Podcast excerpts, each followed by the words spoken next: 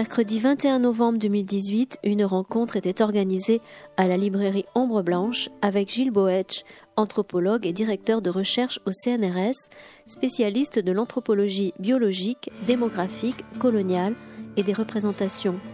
Il y présentait l'ouvrage collectif Sexe, race et colonie, la domination des corps du XVe siècle à nos jours, publié aux éditions La Découverte.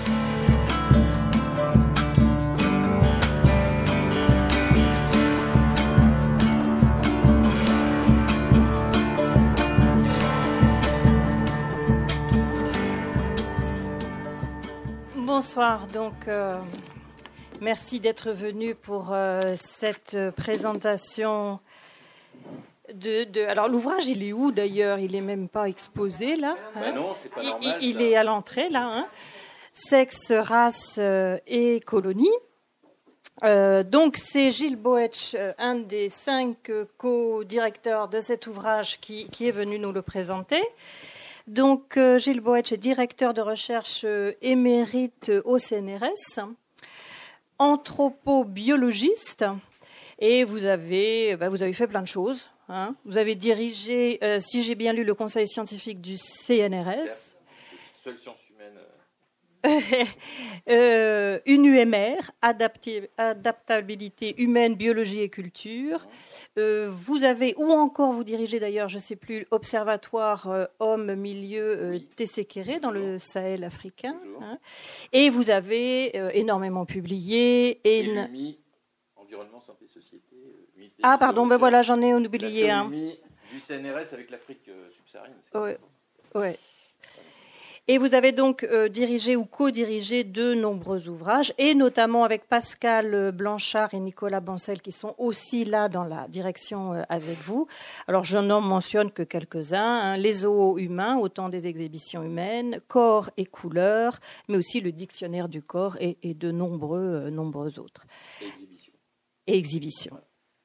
Voilà. Alors, je voulais dans un, dans un premier temps, peut-être, pour introduire euh, cet ouvrage, que vous nous rappeliez un petit peu euh, la genèse, l'organisation, euh, l'importance aussi collective de, de cet ouvrage. Hein. ça peut être une première entrée. Prenez-vous. Vous voulez que je, Oh, sur du pont, peut-être. Ah, il faut pour l'enregistrement. Oui. Bonjour à tous. Merci d'être d'être venus. Donc je vais vous présenter ce livre qui fait euh, l'objet d'une polémique, comme vous le savez, mais euh, ce n'est pas un livre polémique que l'on a voulu écrire, c'est un livre scientifique. C'est un livre scientifique qui comprend deux éléments bien distincts. D'une part, une iconographie qui a donc retenu l'attention de beaucoup de gens, et des textes scientifiques qui ont beaucoup moins retenu l'attention. Là, on se demande si les gens euh, lisent encore et s'ils ne se contentent pas de regarder les images. Bon. On a travaillé euh, pendant quatre ans, ce qui est quand même un travail important, les cinq directeurs. On a euh, embauché, entre guillemets, euh, dans le projet 97 auteurs. On n'a pas tous compté le nombre d'auteurs. donc 54 femmes. C'est extrêmement important parce que ça parle quand même beaucoup de la femme dans cet ouvrage. Et 21 auteurs femmes anglo-américaines. Donc ce n'est pas franco-français même si la colonie française, on a l'impression que ça représente quand même le corpus le plus important. On a aussi travaillé, bien sûr, euh, sur euh, la colonisation anglaise, un petit peu moins, parce que les Anglais, contrairement aux Français, qui étaient des fous de photos, par exemple, ont fait énormément de photographies, les Anglais en ont fait beaucoup moins, ou du moins on a du mal à y accéder si c'est chez des, des, particuliers. Les Italiens, par exemple, en ont fait beaucoup aussi. Ils n'ont pas une grande période de colonisation, mais ils ont fait beaucoup de photos. Les Allemands, il n'y en a pas beaucoup. Et surtout, on a travaillé pas seulement sur les Européens colonisateurs, mais aussi sur les Asiatiques colonisateurs, en particulier les Japonais, qui avaient évidemment euh, des colonies euh, en Corée et en Chine. Et l'iconographie et les textes euh, s'y réfèrent. On a aussi travaillé sur les Américains. Alors, ce n'est pas tout à fait aux mêmes périodes, parce que les Américains, il faut quand même le savoir, étaient aussi des colonisateurs. Ils ont beau dire aujourd'hui, non, non, on n'a pas colonisé. Bah, ils ont déjà colonisé Hawaï, qu'ils ont gardé, et puis ils avaient colonisé les Philippines qu'ils ont lâché, mais ils les avaient colonisés, les Philippines. Voilà. Ben voilà. Euh, alors, euh, justement, peut-être revenir sur euh, l'iconographie, qui est vraiment le gros, gros point fort de cet ouvrage, quand même. Alors, je sais plus, j'ai Il y a les textes aussi, hein, quand même. Oui, non, mais on va y venir sur les textes. On va y venir. Euh, j'ai lu à quelque part qu'il y avait 1200, 1200 euh, images, images hein, euh, provenant de 300 fonds publics ou privés. Et, donc là aussi, j'imagine qu'en amont, il y a eu un gros travail dans, dans ces fonds, dans ces voilà, 12 000 ou plusieurs milliers de, voilà d'images consultées et 1200 sélectionnées. Donc comment vous avez fait C'est bien ça. comment vous avez fait pour euh, choisir. Oui. Ah. Quel, a été le J'imagine que ça a été quand même très. Euh, Alors, bon, ça très difficile comme choix. ça nous a pris à peu près deux ans et les textes, ça nous a pris à peu près deux ans. On avait commencé par l'icono, évidemment, parce que l'icono c'est très très long. Vous savez, un livre comme ça, il y a des problèmes de droit d'image terribles. Donc tout ça, il fallait, il fallait aussi le gérer. Dieu merci, moi je m'en suis pas, je me suis pas occupé des aspects euh, juridiques et financiers. C'est l'éditeur qui s'en est, qui s'en est chargé, que je tiens à remercier les éditions euh, La Découverte. Euh, mais euh, on a fait un gros, gros, gros travail d'icono. Alors on a éliminé beaucoup de choses. Bon, d'abord, il y avait quand même des choses redondantes. on a été voir des collectionneurs privés, parce que, par exemple, toutes les images pornographiques coloniales, je peux vous dire que dans les fonds publics, il n'y en a pas, évidemment. Parce que ça, ça a été pris par des individus pour leur collection personnelle. Ça a été racheté. Il y a tout un circuit de, de rachat de documents comme ça. Donc ça a été quand même un, très très gros travail iconographique. Et alors les gens se plaignent de la dureté, de la violence des, photos montrées, mais je peux vous dire que là on a mis le soft, on n'a pas mis le hard. Dans le hard il y a de la pédophilie, mais vous imaginez même pas. Mais ça on l'a pas mis parce qu'on voulait pas que le livre soit interdit. Il y a des scènes de torture et que c'est des trucs abominables. On les a pas mis. Donc je vous dis, on a vraiment mis le, le soft. Alors nous qui connaissons tout le fond, on se dit tiens, c'est marrant qu'il y ait autant, autant de cris pour ces photos-là. S'ils avaient vu les autres, je ne sais pas ce que ça aurait donné. Bon, je pense que le livre aurait été interdit. Mais ce n'était pas le propos. Pas le propos. Je voudrais simplement refaire un petit peu la, genèse de tout ce travail qu'on fait. Parce qu'on ne s'est pas tous réveillés un matin en se disant tiens, ah, on va faire un livre sur euh, la sexualité, les races et les colonies. C'est un vrai sujet qui n'a pas été vraiment traité à fond, en tout cas pas au niveau iconographique, il y a le livre de Steller sur la chair de l'Empire qui a été un petit peu les prémices de toute cette réflexion qu'il y a pu avoir.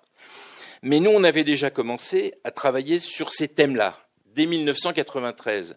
Pascal Blanchard, qui est un des co-éditeurs qui passe souvent à la télé, euh, avait lancé un colloque qui s'appelait Images et colonies. Images et colonies. En 1993. Tous les vieux, excusez-moi, chers collègues, tous les vieux mandarins de l'histoire coloniale, je ne citerai pas de nom, il y en avait, hein, tous les vieux mandarins de l'histoire coloniale ont poussé des cris frais en disant mais l'histoire coloniale c'est pas ça du tout, c'est les conquêtes, etc. Mais, l'iconographie sur les représentations de l'indigène, c'est pas un sujet intéressant, ça n'a aucun intérêt. Donc il y a déjà eu des bagarres dès 1993. Il y a un catalogue qui été sorti, parce qu'il y a une expo qui avait été faite, qui s'appelle Images et colonies, il y a des ouvrages, etc. Mais c'était encore un petit peu le début. Où ça a vraiment commencé, c'était en 2000. En 2000, à Marseille, moi je dirigeais un GDR qui s'appelait Anthropologie des représentations du corps.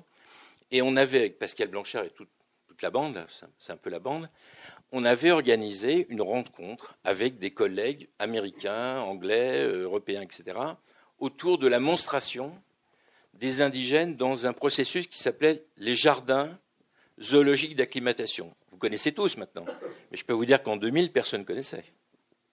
Donc quand on a sorti le bouquin, la presse, ils sont tombés assis. Ils ont dit, mais comment on a montré des gens en 1877 au jardin zoologique d'acclimatation à Paris? Oui, il y a eu des millions de visiteurs. Et les, et les indigènes, entre guillemets, des colonies, les sauvages, etc., ont été montrés à maintes reprises. Mes collègues anthropologues physiques, parce que moi je suis anthropobiologiste, mais au 19e ça s'appelait anthropologie physique, c'est-à-dire ils étudiaient un objet scientifique qui n'existait pas, qui s'appelle les races humaines. Il faut quand même savoir que ce n'est pas un objet d'étude. Bon, mais eux, ils avaient décidé que ce serait un objet d'étude. Donc, ils allaient au jardin d'acclimatation le matin et ils allaient mesurer les sauvages. Parce qu'autrement, il fallait partir en Afrique Ou en Amérique du Sud, c'était compliqué, il n'y avait pas l'avion, il fallait en bateau, c'était dangereux, etc. Il y avait les maladies, il y avait euh, les indigènes, etc. Bon, là, on les amenait à eux.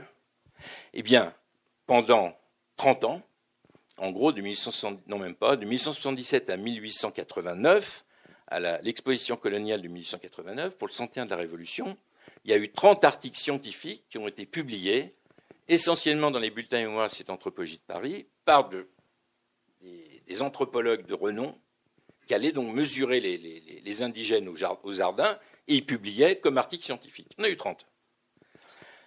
En 1889, quand même, il y a eu un petit doute.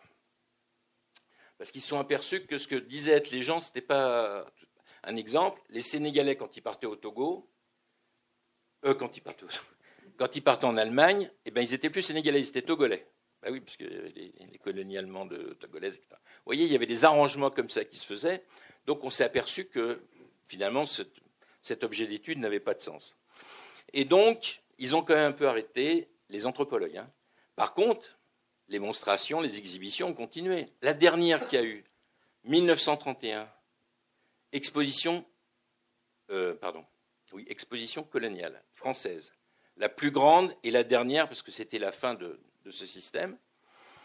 Il y a eu des Kanaks de la Nouvelle-Calédonie qui ont été exhibés, mais le maréchal Lyotet, qui était l'organisateur de l'exposition coloniale de, de Vincennes, a refusé à ce qu'ils soient exhibés. Conclusion, ils ont été exhibés par un privé au jardin d'acclimatation, dans des cages. Et il se trouve que dans les ancêtres, enfin dans les gens qui étaient là, il y avait l'ancêtre de Carambeu, son grand-père. Il y a un film qui est sorti, qui a été fait par Pascal Blanchard, qui s'appelle Sauvage. Je vous conseille tous de le voir, c'est pareil sur Arte il y a six mois. On en parle. Donc vous voyez, il s'est passé beaucoup de choses. Et quand on a fait cet ouvrage-là, il y a eu plusieurs rééditions, une en allemand, une en italien, une en anglais. Euh, ça a beaucoup euh, choqué le public qu'on ait pu exhiber comme ça des gens dans les jardins d'acclimatation aux côtés d'animaux.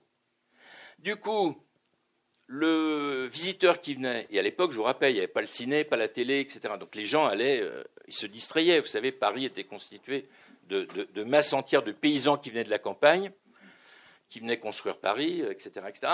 Et du coup, bah, il fallait un petit peu les distraire. Donc ils allaient euh, voir ça. Et, bon. et quand vous êtes d'un côté d'une barrière et que de l'autre côté il y a des animaux et des êtres humains, c'est très difficile d'expliquer que vous faites partie de la même humanité. Hein, quand même. Je vous le dis. Et ça, je crois que ça a beaucoup marqué les esprits. Et moi, j'ai interviewé des personnes âgées qui me disaient Oui, oui, je me souviens avoir été voir, etc. Ça, c'est une chose. À partir de là, on a continué évidemment à réfléchir et on s'est dit Bon, c'est vrai que la sexualité, c'est quelque chose qui était relativement peu traité dans l'histoire coloniale, dans les relations interraciales, et on s'est dit, il va falloir qu'on travaille là-dessus. Alors le projet était un petit peu euh, pharaonique. Alors déjà, le livre, il pèse 4,5 kg, donc déjà pour le porter. Euh, pas hein, pour la je comprends, il y en a là-bas, vous les pèserez en, sortant. Euh, on a mis 1200, 1200 iconos, on a fait 520 pages, grand format, plein d'auteurs, etc. Et croyez-moi, on n'a pas tout dit. C'est limité. Puisqu'on part en 1440. Alors pourquoi 1440 Parce que 1440, c'est le départ, en gros, de la traite. Euh, au début, on voulait partir de la découverte, enfin, la connaissance de l'Amérique par Christophe Colomb euh, en 1492. Et puis on s'est dit, on va partir un peu plus tôt parce qu'il s'est passé des choses extrêmement importantes quand les Portugais à Sao Tomé, qui est donc une île euh, de l'océan, de l'océan, je dis que j'ai des trous de mémoire, Atlantique, en face du Congo, c'est là où les premiers esclaves sont venus par les Portugais. Et il faut savoir qu'il y avait déjà de riches marchands d'esclaves africains au Congo qui venaient faire la fête à Limoges, à Lisbonne. Excusez-moi, hein, c'est fatigué. C'est plus plaisant pour faire la fête, à euh, Lisbonne. À Lisbonne, donc il y a des tableaux extraordinaires. Alors je vous conseille une série de films aussi. Les Mémoires de l'esclavage. Qui ne l'a pas vu? Tout le monde l'a vu? Ah non, il faut absolument le voir. Les Mémoires de l'esclavage de Catherine Coquery-Virdovich. Un film extraordinaire. Extraordinaire. 4 heures, hein. 4 fois une heure. Extraordinaire. Il vous explique tout dedans. Bon, bref. Enfin, je vous parlerai du projet de film qu'on a après. Donc on est parti de là et on a remonté jusqu'à nos jours. Parce qu'il ne faut pas croire qu'aujourd'hui ce soit fini. Vous avez bien vu ce qui s'est passé avec les Yézidis. Ces femmes qui avaient été enlevées par Daesh, qui ont été violées, revendues, etc. C'est-à-dire que la sexualité, c'est une forme de violence qui sert dans la domination. Évidemment, c'est une domination masculine. Évidemment, c'est les femmes qui sont toujours en première ligne. Ça, c'est ce qu'on a voulu essayer de montrer dans ce, livre. Voilà. Euh, que vous dire d'autre? Alors, l'image. Il y a des gens qui ont été choqués par les images. Moi, je ne comprends pas pourquoi ils ont été choqués par les images, franchement. Ils ont été choqués parce que c'est rabaissé. Évidemment, c'est surtout des femmes. Vous savez qu'il y a des hommes aussi tout nus qui ont été dans le... Personne n'en parle. là, euh, les hommes, personne n'en parle. On ne parle que des femmes, etc. Les femmes, euh, elles ont été photographiées par des colons dans des positions euh, abominables. Elles sont montrées avec leur entre guillemets maître blanc, parce que c'est quand même un petit peu ça qu'il y a. On leur tient toujours les seins. Enfin, vous regarderez bien les. Oui, c'est ça. Il y a une espèce de, de, de, gestuelle qui se répète, quelles que soient les colonies, quelle que soit la période, de, du, de la main sur le sein, de la main sur le sexe, de la femme dénudée. Et, et oui, donc il y, a vraiment comme une sorte de culture là de, de la représentation visuelle, visuelle qui se généralise. Euh. Alors les, les, les, Américains, par exemple, à Hawaï, euh, quand ils se faisaient photographier avec des, danseuses, ils avaient toujours la main sur le sein. Mais ça, ça tient au statut du sein dans la société américaine, qu'on ne voit pas, qu'on cache, etc. Et d'un seul coup, euh, pouvoir toucher un sein, c'était en public, c'était quelque chose d'assez, d'assez extraordinaire pour eux. qu'est-ce que je disais avant? Je vous ai coupé là, oui. Euh, oui, le statut des images. Alors, l'image a commencé, euh, vous le savez bien, euh, au milieu du XIXe siècle. Du, de 1440 à, au début du XIXe siècle, surtout que c'est moi qui ai, coordonné la première partie, il y a une iconographie de folie. Il y a des trucs insoutenables. Je ne sais pas si vous avez vu, enfin je vous l'avais tous acheté le livre. Non, pas encore, d'accord. Je ne sais pas si vous avez vu euh, le viol de la négresse, qui a plusieurs titres, hein. c'est un tableau insoutenable. Et c'est un tableau, personne n'a fait le moins de commentaires là-dessus. Euh, il y a aussi des panneaux en bois qui représentent euh, un esclave qui est fouetté par son maître et qui après va avec la femme de l'esclave. Personne n'en a parlé. Les gens se sont focalisés sur la photographie. Pourquoi? Parce qu'on a l'impression que la photographie, il y a une vérité beaucoup plus profonde que dans les autres formes de représentation ce qui n'est pas forcément vrai, parce que les images, ça se manipule aussi. Mais peu importe, ça sert, ça sert de preuve. Alors vous savez, ces images, pourquoi on les a sorties? Pour, mettre les gens devant le fait accompli, par la vision de la chose. Je ne sais pas si vous vous souvenez, mais quand on a monté les premières images de la Shoah, ça a été un choc terrible. Je ne veux pas faire de comparaison, hein, mais c'est sur le statut et le rôle de l'image. Ça a été un choc terrible quand il y a les premières images de la Shoah. Parce que jusqu'à présent, les gens disaient Ouais, est-ce que c'est vrai? Est-ce que si? Est-ce que Quand on a vu les images, ça a été pareil. Il y a eu un livre de James Allen qui s'appelle Without Sanctuary, qui est un livre qui est fait que sur les pendaisons de Noirs américains dans les années 1930. Il y a eu, une expo à, Arles là-dessus, en 2008. C'est des photos absolument abominables et insoutenables. Quel est l'intérêt de ces photos? On savait bien que dès qu'un Afro-Américain regardait de mal ou mettait la main euh, sur une blanche, il était pendu et émasculé. Tant qu'on n'a pas vu ces photos, et surtout qu'on n'a pas vu que ce n'était pas le Ku Klux Klan qui venait la nuit pour faire ça, mais que c'était en plein jour et qu'il y avait des 3000 personnes qui assistaient, tous blancs évidemment, on ne peut pas comprendre la force de la chose. Et les enfants qu'on emmenait.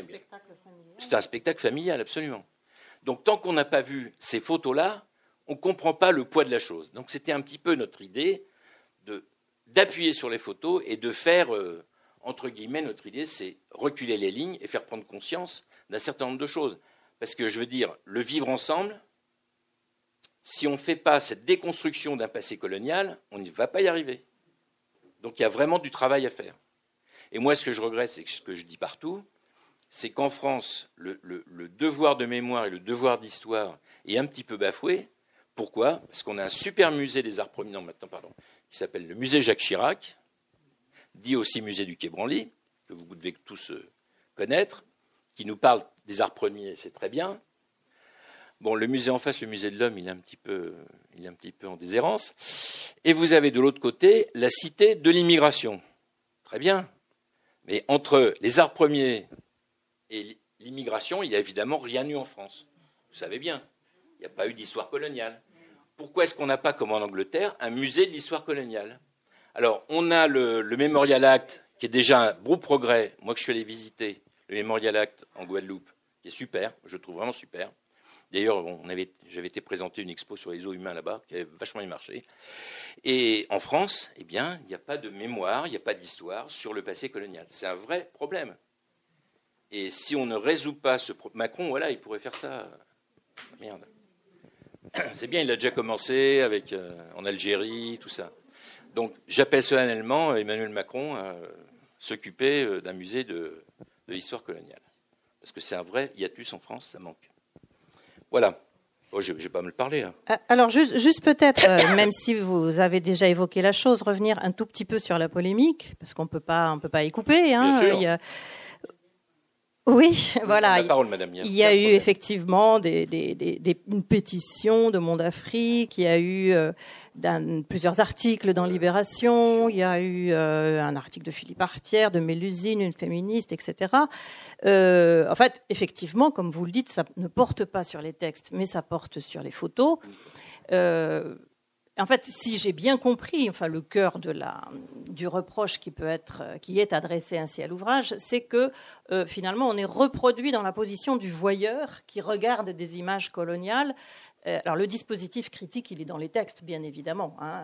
Le commentaire des images, etc. Bien sûr. Bien, sûr. Mais le dispositif scénique ou euh, visuel, voilà, manque en quelque sorte. Qu'il n'y a pas, je ne sais pas moi, une, des, des, des, photos qui se combattent s'équilibrerait elle-même en représentant un visage très humain euh, des, des individus puis euh, déshumanisés à côté. Euh, voilà, une, sorte de dispositif cynique, qui, scénique qui aurait un peu, euh, si j'ai bien compris, le cœur de la polémique. Un petit peu finalement ce que Christelle Tarot d'ailleurs reprochait un peu au film La Vénus noire, c'est-à-dire de, de nous mettre nous spectateurs dans le même dispositif scénique qui emprisonnait la, la Vénus Autantote dans son dans sa chosification. Voilà. Alors je vous laisse répondre bien évidemment. je pense que le film de Keshish est un film assez malsain finalement parce qu'il joue uniquement sur l'aspect sexualité. Or, hein, il, présente, euh, il présente Cuvier d'une manière plus que caricaturale, puisque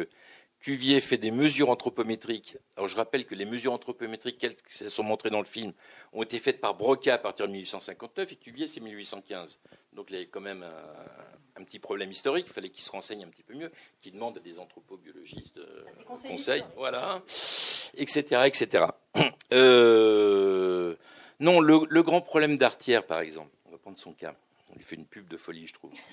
Euh, c'est qu'il n'a pas lu le livre. Il a lu l'article dans Libé dans l'article de Libé, il y a trois photos pornographiques. C'est vrai qu'on assume qu'ils sont dans le livre, mais il y a 1200 photos dans le livre. Mais ils ont pris que, évidemment, euh, les photos, il y en a 31, hein, je les ai comptées. Attendez, 31 euh, photos, 31 euh, exactement. Page 167, je peux tout vous donner, hein, les pages, etc. Il s'est focalisé là-dessus, il n'a pas lu le livre, il n'a pas regardé l'ensemble du corpus. Il s'est focalisé sur ces photos, parce que l'article est sorti, le livre, il n'était pas encore en librairie. Voilà. Et les deux, et les Schiederman, c'était pire encore. Euh, c'était abominable. Enfin, je sais pas. Hein, bon, j'ai fait un petit papier pour répondre, en expliquant que, que nous, on a fait un travail scientifique, on s'est posé en scientifique. Donc, évidemment, on, aborde un sujet qui, à la fois le, le, début du livre, une approche historique, et à la fin, c'est aussi une approche sociétale. Parce qu'en réalité, dans ce livre, on parle évidemment de la colonisation, des rapports de sexe pendant la colonisation, mais on parle aussi d'aujourd'hui. Parce que la colonisation, elle n'a pas disparu elle est dans les mémoires, conscientes ou inconscientes. Ça existe toujours. Le regard à l'autre, il est toujours. Comment s'appelle le titre du livre Vous le savez? Race, sexe et colonie. Enfin, pardon. Euh, l'image qu'il y a sur le titre. Qu'est-ce qu'elle dit, cette image? Les néons. Le néon. Qui fait un peu bordel, euh, c'est voulu.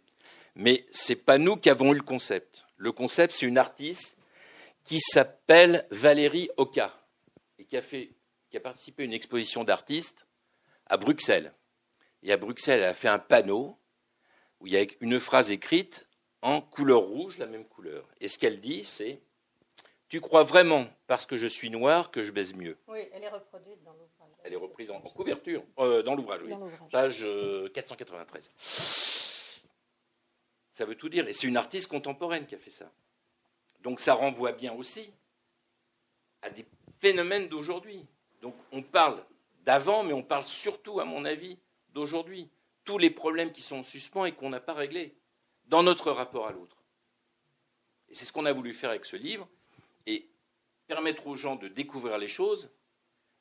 Et finalement, euh, Catherine Kokri-Virdovitch, on a été un colloque ensemble, elle a fait la conclusion, elle a dit un truc super, elle a dit finalement, il y avait un certain nombre de, personnes d'origine africaine dans la salle, qui étaient des dames jeunes, hein, très militantes. Mais elle leur dit, mais finalement, ce livre-là, ce n'est pas pour vous, parce que vous, vous le savez, tout ça. C'est pour ceux qui ne savent pas. C'est pour les descendants des anciens colons blancs qu'ils sachent ce que leurs ancêtres ont fait. C'est ça le but du livre aussi. C'est pas simplement pour vous, parce que vous, vous le savez. Mais eux ne le savent pas. Donc il faudrait peut-être leur ouvrir les yeux. Yes.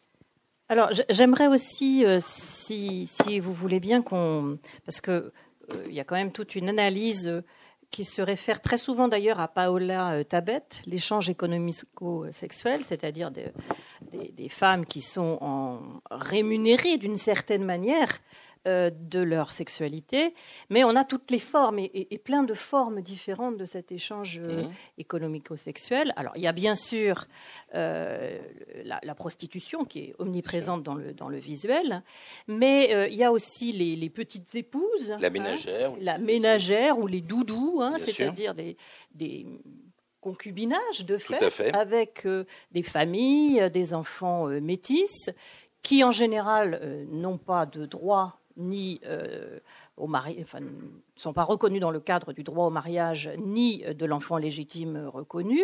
Alors là, j'ai remarqué qu'il y avait une différence cependant, et j'aimerais bien que vous nous expliquiez un petit peu, euh, entre euh, le, modèle un peu des pays latins, l'Italie, la France, le Portugal, l'Espagne, dans lequel le mariage peut avoir lieu, le mariage interracial. Hein, euh, même c'est pas interdit. Et le cas euh, plus alors des colonies britanniques, euh, allemandes, et puis bien sûr la ségrégation américaine, même si si c'est pas une colonie, dans lequel le mariage interracial est explicitement interdit. voilà, donc il y, y, a plein de formes comme ça entre les empires. Et puis il y a aussi des formes de prostitution un peu traditionnelles, hein, plus donnant un statut plus élevé, mais qui finalement s'étiolent. Euh, voilà, les cignards, euh, les comment elle s'appelle aussi celle du Maghreb, hein, euh, les, les, les Ouled Naïl. Non, non, les Ouled Naïl c'est compliqué parce que les, je, vous les cite, puis après vous allez expliquer. Les karayuki japonaises, les kinsaing coréennes, donc des, formes de, de prostitution, plus de, courtisanerie en réalité traditionnelle que de prostitution proprement parler. Donc voilà, je voudrais que vous. Alors les Oulanen, initialement, c'était des prostitutions en Algérie qui étaient plutôt réservées, dans un premier temps, à la population algérienne, qui n'est pas du tout le cas des prostituées de Bousbir du quartier réservé, où là c'était explicitement à destination d'abord des militaires français qui étaient là-bas, puis des, des Français non militaires. Voilà. C'était un quartier réservé où il n'y avait que des prostituées qui avaient un statut euh, euh, très très explicite. Alors euh, ailleurs, oui, comme vous dites, il y avait un petit peu une sorte de, une sorte de gradation. il y a une réflexion qui a été menée dès le XVIIe siècle au Mexique et au Brésil. Parce qu'au Mexique et au Brésil, ça s'appelait les, tableaux de, de, Casta. Il y en a dans le livre. Et les tableaux de Casta sont hyper intéressants parce que on essayait de se poser le problème de l'homogénéisation, de la perduration de spécificités, entre guillemets, il ne disait pas génétique à l'époque, mais enfin de race, comme il disait. Et l'idée, c'était de, pouvoir identifier tous les individus. Alors, par exemple, si un Espagnol se mariait avec, alors ça c'est le plus simple, avec une descendante d'esclaves, ça s'appelait un, métisco. Les autres, je ne connais pas par cœur. Mais si vous aviez un Espagnol avec une indienne, ça donnait ça, avec, etc. Et le descendant du noir et de l'indienne avait un nom, si se mariait Donc ils arrivaient à des trucs complètement dingues, et chaque individu était relativement identifié. Mais ça veut dire qu'il y avait des mariages derrière et que c'était quand même autorisé. Mais ça a duré qu'au XVIIe. Hein. Ça s'est passé au Mexique, il y a une, iconographie, on en parle un peu dans le livre, absolument extraordinaire, et ça s'est aussi passé au Brésil.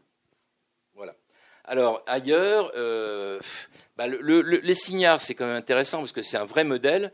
Les vous connaissez les signards Non? Les signards, ça se passe à Saint-Louis au Sénégal.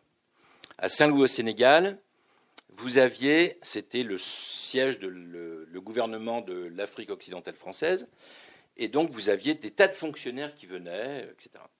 Et les signards étaient des femmes, euh, en général jolies, intelligentes, malines, etc.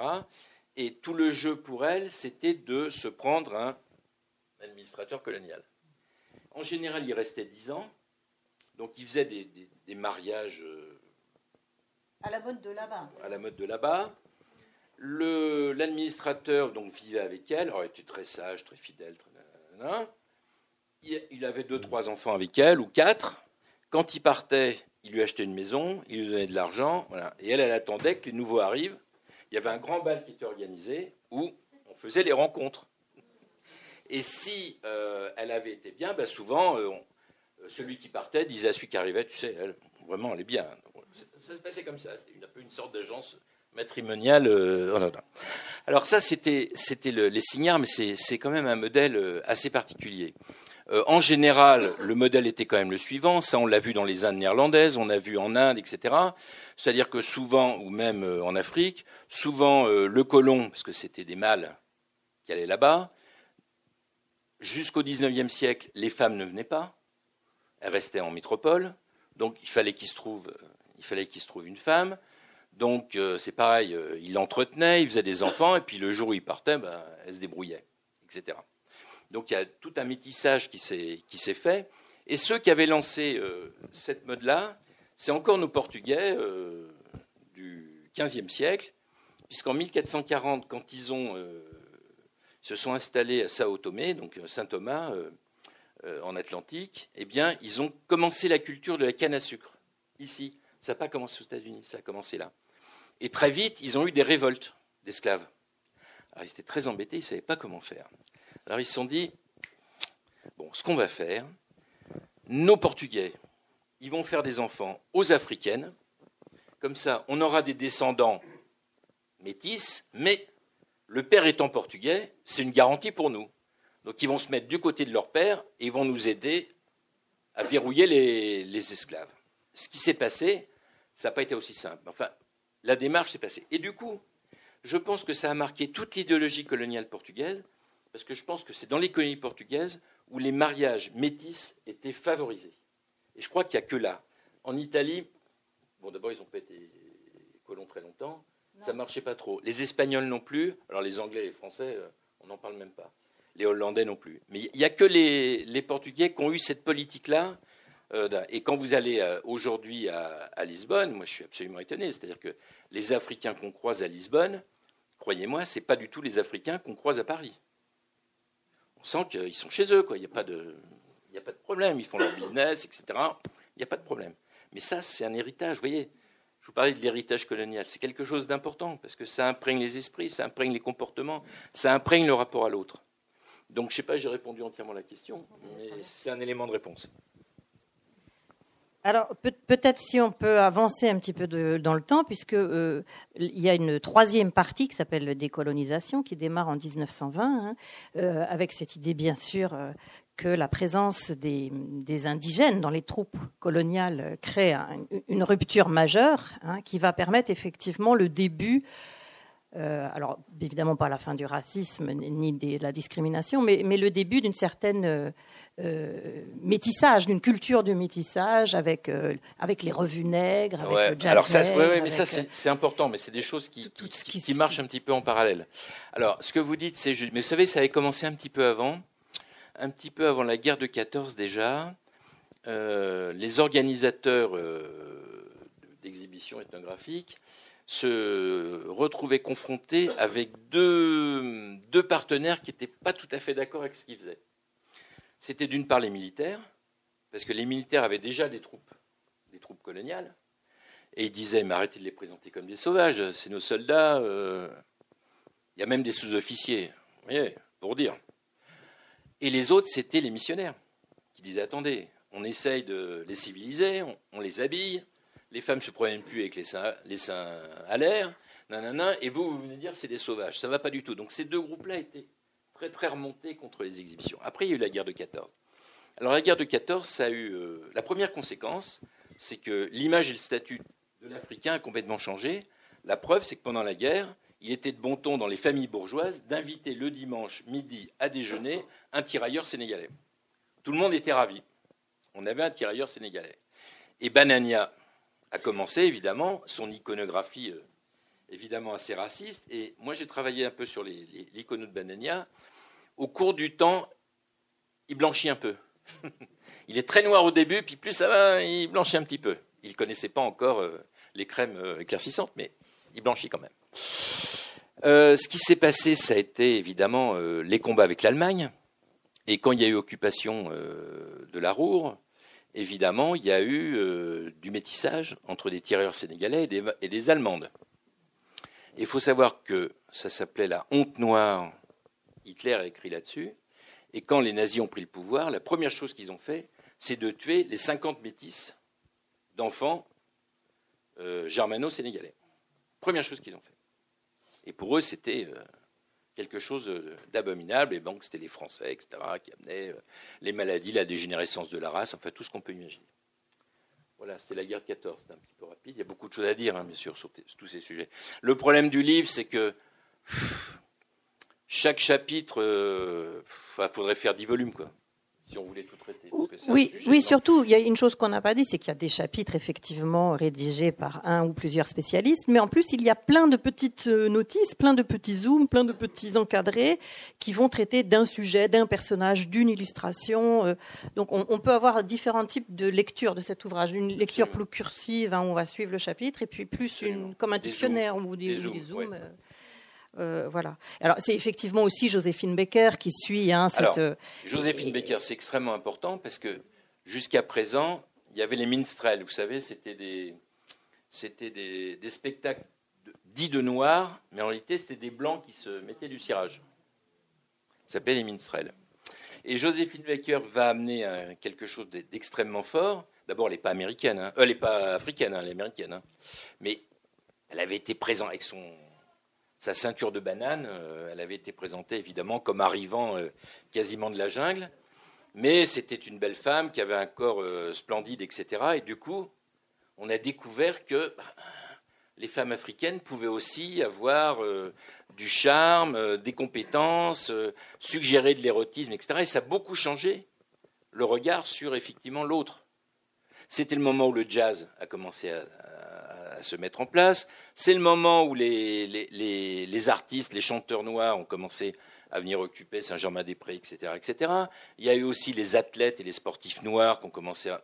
Bon, il y a des changements qui sont faits, mais vous voyez, on reste quand même toujours dans le corps. Hein. On est toujours dans une certaine corporité. Hein. Oui, puis elle sait, elle euh, sait, jouer des stéréotypes, elle sait euh, mobiliser cet, cet, imaginaire exotique en, sa faveur. Mais ça a été quand même un changement euh, relativement important euh, dans le regard qu'on pouvait avoir. Quoi. Ce qui allait un petit peu à contresens de ce que les eaux humains avaient généré comme, euh, comme regard.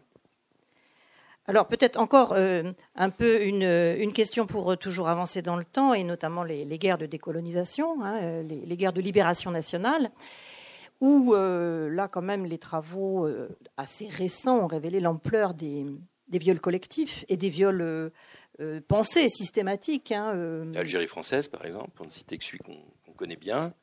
Bon, bah, nous, on a reproduit. Alors, je tiens aussi à rassurer tout le monde.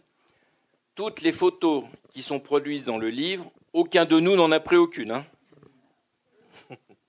c'est pas nous les photographes. Hein. Non, mais c'est même les dernières. Bon. Euh, effectivement, c'est des, des, trucs absolument abominables, et c'est évidemment des photos qui ne sont pas dans des fonds publics c'est des photos de particuliers. C'est-à-dire que les gens, par exemple, euh, il y a des hommes qui avaient été militaires en Algérie, qui avaient des, fait des photos, et puis, quand on regarde l'album, tiens, là, il en manque deux. Bon, c'est des photos comme ça, qu'il avait retirées, qu'il avait planquées quelque part. heureusement, il y a des collectionneurs qui arrivent à mettre la main dessus, au moment des successions, etc. etc. C'est comme ça qu'on a eu accès à ces images. Mais c'est un truc terrible. Évidemment, quand on parle de ça, euh, ça ne plaît pas à tout le monde. Je voudrais rappeler que la colonisation française, ce n'a pas été que des écoles, des hôpitaux et le chemin de fer, comme on a entendu très souvent. C'est quand même un petit peu plus complexe que ça. C'est quand même la domination sur l'autre. Il faut quand même en être conscient. Oui. et les femmes étaient toujours. Alors ouais, les femmes dans tous les trucs, première ligne. Encore aujourd'hui. Vous voyez bien, les avec euh, Daesh, c'est les femmes qui sont en première ligne. C'est les femmes qui se font violer, c'est les femmes qui se font tuer, etc., etc. On a fait des trucs sur les Arméniens, on va pas être copains avec les Turcs, mais c'est pareil. Quand il y a eu les massacres et les génocides arméniens, c'est les femmes qu'on dérouille en premier. Alors, juste peut-être une, dernière question avant de laisser euh, la, place au débat. Au débat et aux questions de, tout le monde, de toute la salle. Euh, bon, aujourd'hui, c'est fini, hein, la décolonisation en tout cas. Euh, c'est plus compliqué. Non, mais c'est plus. Ouais, bon. je, travaille depuis 8 ans à Dakar. Hein, il y a de plus en plus quand même de, Oui, dans la, la colonisation, on va dire officielle, hein, est, finie. Euh, mais le postcolonialisme perdure, bien évidemment. Euh, et puis il y a de plus en plus de créations, de performances artistiques qui déconstruisent euh, toutes ces images quand même. Hein. Vous en avez mentionné une avec ce, néon rouge. Hein. et, et, dans le livre, il y en a plein d'autres. Mais enfin, il y a quand même quelque chose qui reste, qui est en directe ligne de toute cette histoire, c'est le tourisme sexuel tel qu'il est pratiqué. Absolument. Et on a une iconographie pas mal là-dessus. Hein.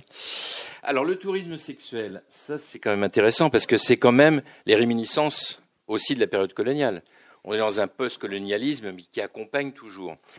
Écoutez, bon, je sais que personne ne va voir les, sites porno sur Internet. Hein, je, me doute bien que ce n'est pas votre genre. Mais allez voir les classifications sur les sites porno. Ce ne sont que des classifications ethniques. Ah bah allez voir. Vous verrez. Bon, il y, a un petit, focus là-dessus. Euh, quand vous regardez aujourd'hui ce qui se passe, euh, quand vous regardez euh, l'Afrique, quand vous regardez l'Asie, quand vous regardez l'Amérique latine, eh bien, vous avez une continuation, effectivement, de ce tourisme sexuel. Si vous voulez, la colonisation, ça avait été, attendez, je vais reprendre l'expression qu'on avait utilisée.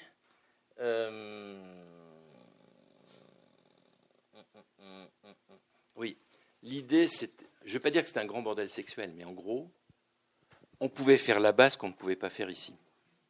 Ça, c'est extrêmement important. Gauguin, Gauguin. Qu'est-ce qu'il a fait à Gauguin? Il s'est mis en ménage avec une fille qui avait 13 ans. Mais à l'époque, il aurait été en France, mais il est en prison. Ismaël Urbain, ça vous dit quelque chose? C'était un des Saint-Simonien. Il s'est marié avec une jeune Algérienne qui avait 14 ans. Ici, il aurait été en prison. Et je vous donne deux exemples. Il y en a plein. Oui, bien sûr.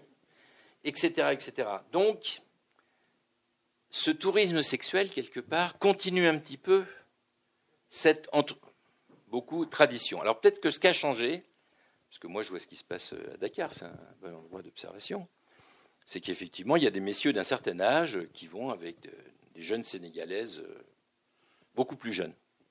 Maintenant, il y a l'inverse. Il y a des dames d'un certain âge. Ah ben oui, mais on est dans la même logique. Qui vont avec des jeunes euh, beaucoup plus jeunes. On a des photos dans le livre. Et ça, et ça, c'est un vrai processus. Et là, on est, ça, c'est des choses qui devraient aussi être déconstruites. Mais ça, ça va être dur. Croyez-moi. Il y a des choses qui seront plus faciles à déconstruire. Mais donc, ce qu'on veut dire là-dedans, en, conclusion de ce, volume, c'est que finalement, il ne faut pas croire que le passé, euh, c'est le passé. On est euh, vraiment dans du post-colonial, c'est-à-dire que le colonial existe toujours, il a pris d'autres formes, etc., etc. Le tourisme sexuel en, fait partie.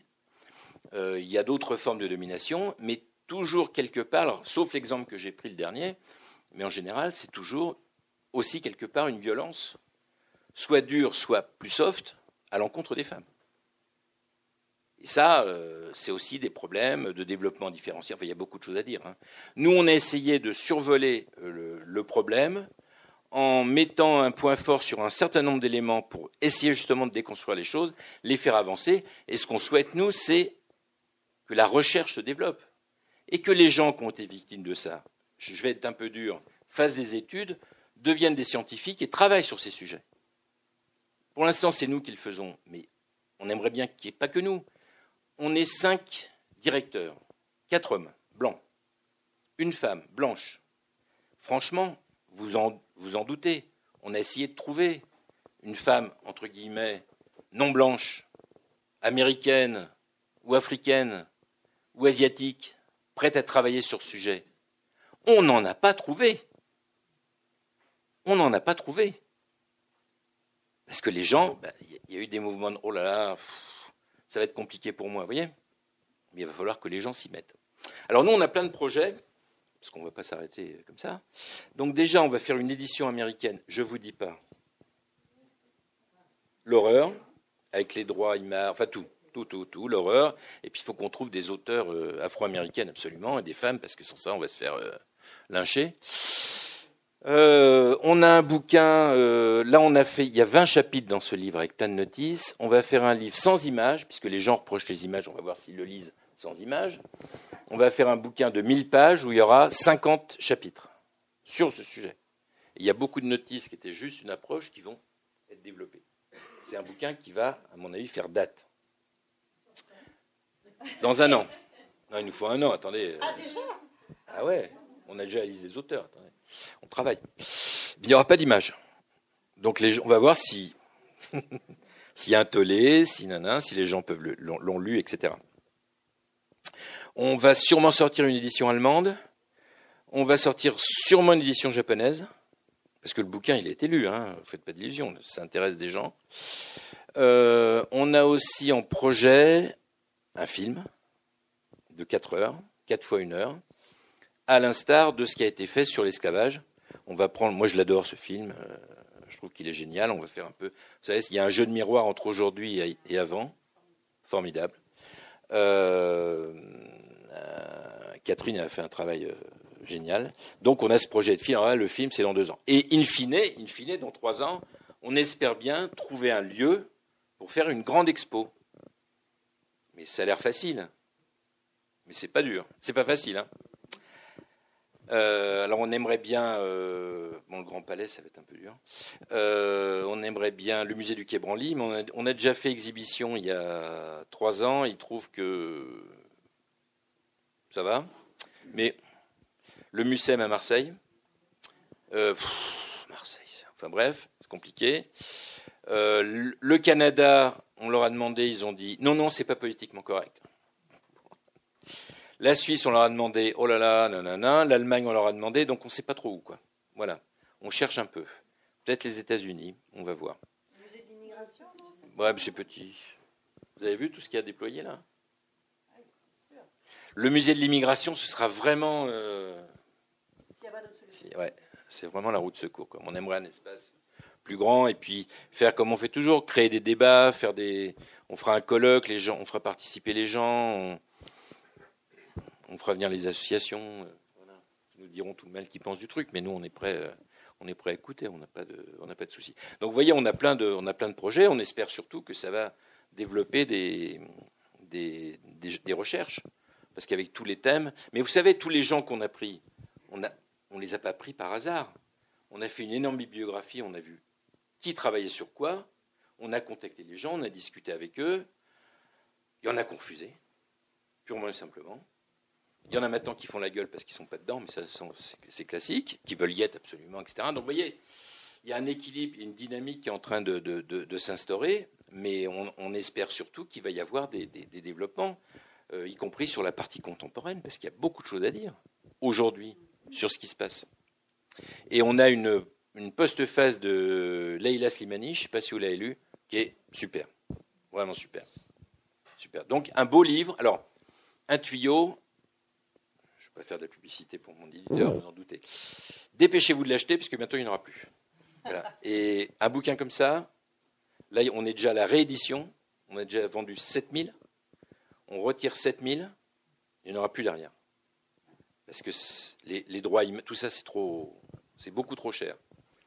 Donc, gardez-le précieusement euh, dans votre bibliothèque, à l'usage des futures générations qui auront. Ah, ah, alors, il rentre pas dans les bibliothèques. Eh. Ah non, c'est pas un format de bibliothèque. Hein. Bon, eh ben merci beaucoup. Oui. Merci à vous.